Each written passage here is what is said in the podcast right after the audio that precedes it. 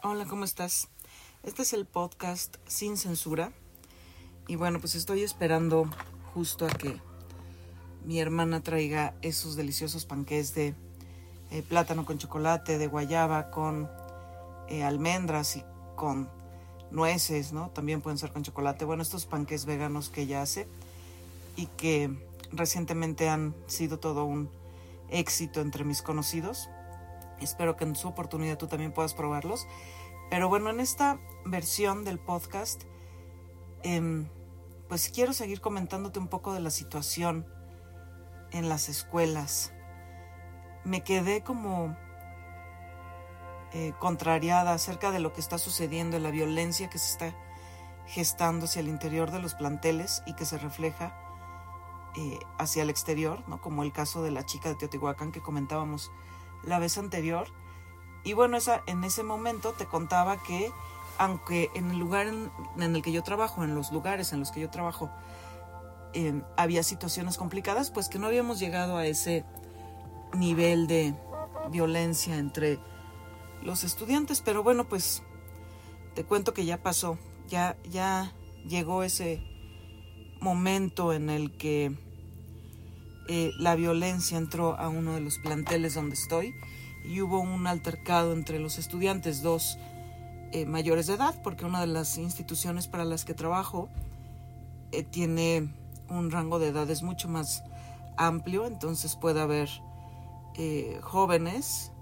y adultos también conviviendo dentro de este espacio de educación media superior. Y bueno, pues ya hubo un altercado entre dos personas dos mayores de edad, pero adultos jóvenes, al final son dos personas jóvenes, las que tuvieron un desencuentro, que es en donde sí se llegó a los golpes. Y fue algo em, extraño. En primer lugar, pues no habíamos vivido eso dentro del plantel. Se había manejado un ambiente de respeto y de buena convivencia entre toda la comunidad. Es un espacio en el que se maneja la inclusión, o por lo menos eso se pretende, ya hay una integración. Estamos en el proceso de tener una inclusión completa entre eh, personas de la comunidad sorda y oyentes, como somos la mayoría de las personas en el país, pero sin dejar de lado que la comunidad sorda pues es aproximadamente del 10% de la población del país, así es que tampoco son tan poquitos. Pero bueno, se dio este altercado eh, por motivos que solo ellos saben. Y fue eh, curioso porque por un lado sí hubo ese morbo, sí hubo esa curiosidad por ver qué es lo que estaba pasando. Hubo grabaciones también del altercado, pero al mismo tiempo, y esto creo que fue la diferencia entre lo que sucedió en Teotihuacán y lo que pasó en estos días aquí en el plantel, eh, la diferencia fue que sí, alguien se encargó de grabar y me lo dijo así, yo grabé porque tenía que grabarlo. Al mismo tiempo, alguien más, o varias personas más, eh, acudieron en primer lugar a separar a estas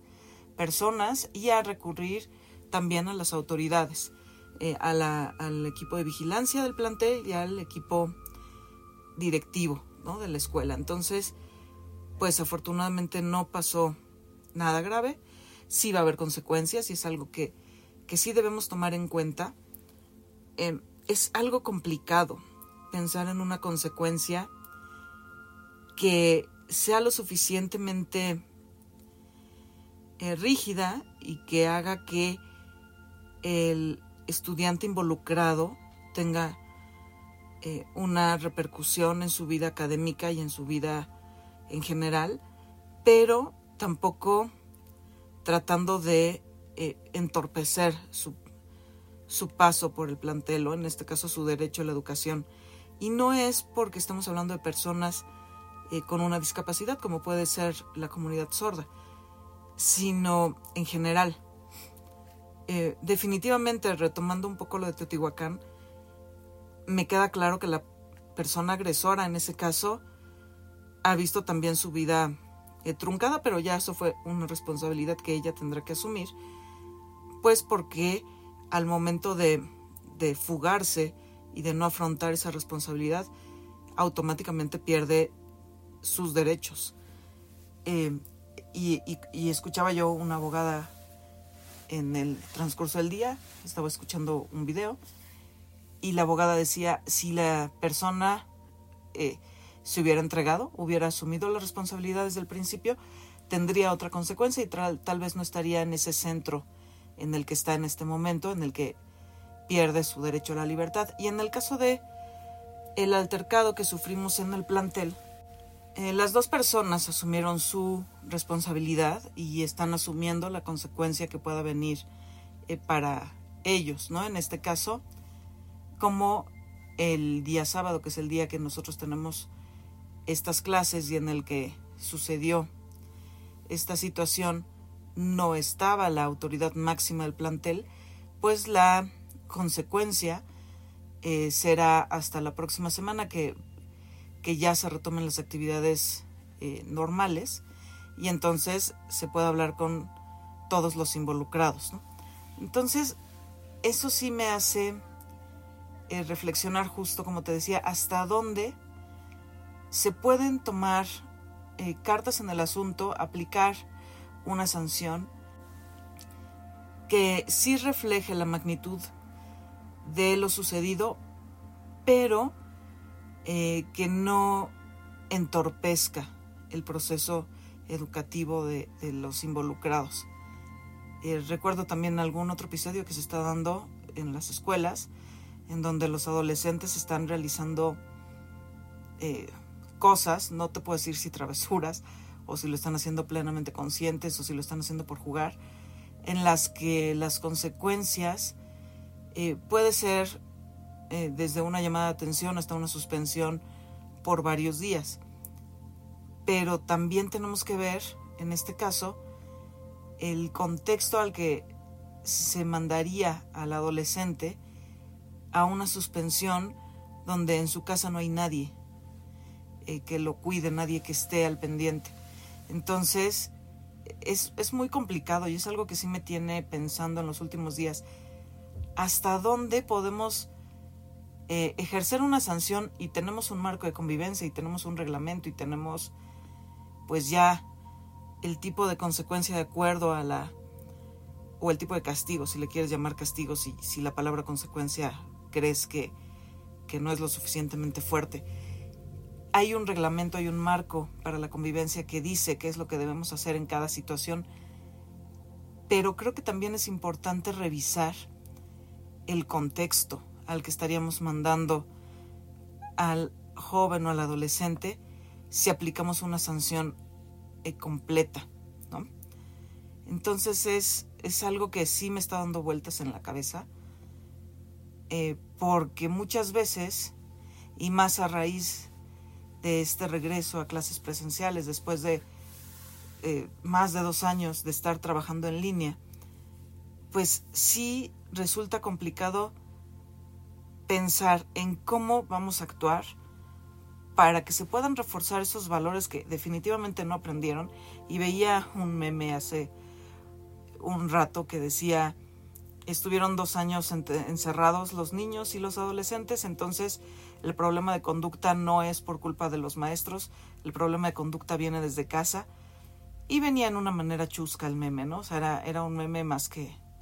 que otra cosa venía manera de broma, con imágenes divertidas. Pero bueno, la reflexión es fuerte, porque sí, eh, sí influye la casa y sí estuvieron dos años y medio encerrados, pero el contexto en el que estaban no siempre fue el más adecuado, ¿no? Tal vez tú y yo tuvimos eh, todas las oportunidades en estos dos años para eh, seguir llevando una vida o tener una calidad de vida más o menos parecida a lo que teníamos antes y tal vez no sufrimos eh, tanto de este encierro, pero no sabemos qué pasó con estos chicos, ¿no? Y lo vamos a estar viendo en los próximos años, no creo que sea algo que, que podamos cambiar en un semestre o en un ciclo escolar. Entonces, eh, pues sí, hemos estado trabajando los maestros de los centros de trabajo en los que estoy, eh, sobre eso, ¿no? Hasta dónde podemos aplicar todo el marco para la convivencia y hasta dónde sería eh, peor el mandarlos a su casa a una situación en la que no pueden recapacitar, pero tampoco pueden tomar eh, provecho de, de ello, de estar en su casa. Entonces, no sé, este audio creo que es nada más para, para eso, para desahogarme un poco de esta preocupación, que bueno, al final de cuentas, y lo he dicho, en, se lo he dicho conocidos y lo, he comentado en algún eh, momento, pues yo veo a mis alumnos durante el día, durante la hora, durante la clase, y lo hacemos todos los maestros durante la jornada escolar y al final, pues no es eh, nuestra responsabilidad lo que suceda después en la casa de cada uno de ellos, pero sí se queda como esa espinita, ¿no? De yo ya hice mi parte aquí,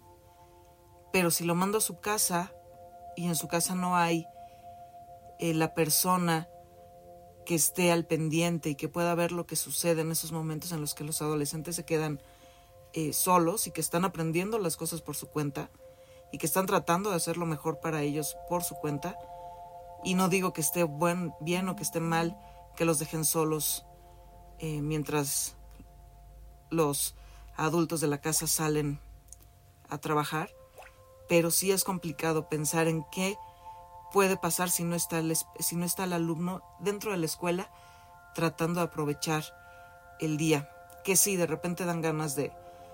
eh, mandar todo a volar y, tomarse un descanso, sí, pero también queda esa parte de responsabilidad. ¿Qué podemos hacer nosotros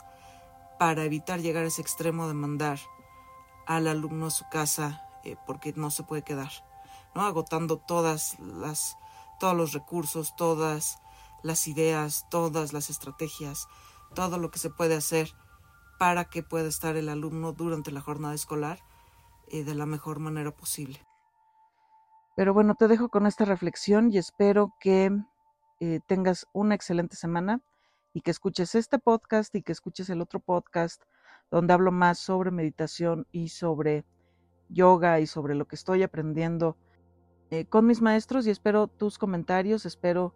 tus mensajes y espero que te suscribas. Recuerda que estos dos podcasts están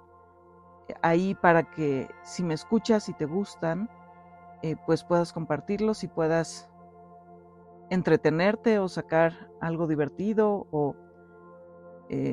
reírte de las ocurrencias, no sé lo que, lo que suceda con estos audios cuando los escuchas. Espero tus comentarios y espero que me escuches en la siguiente ocasión. Cuídate.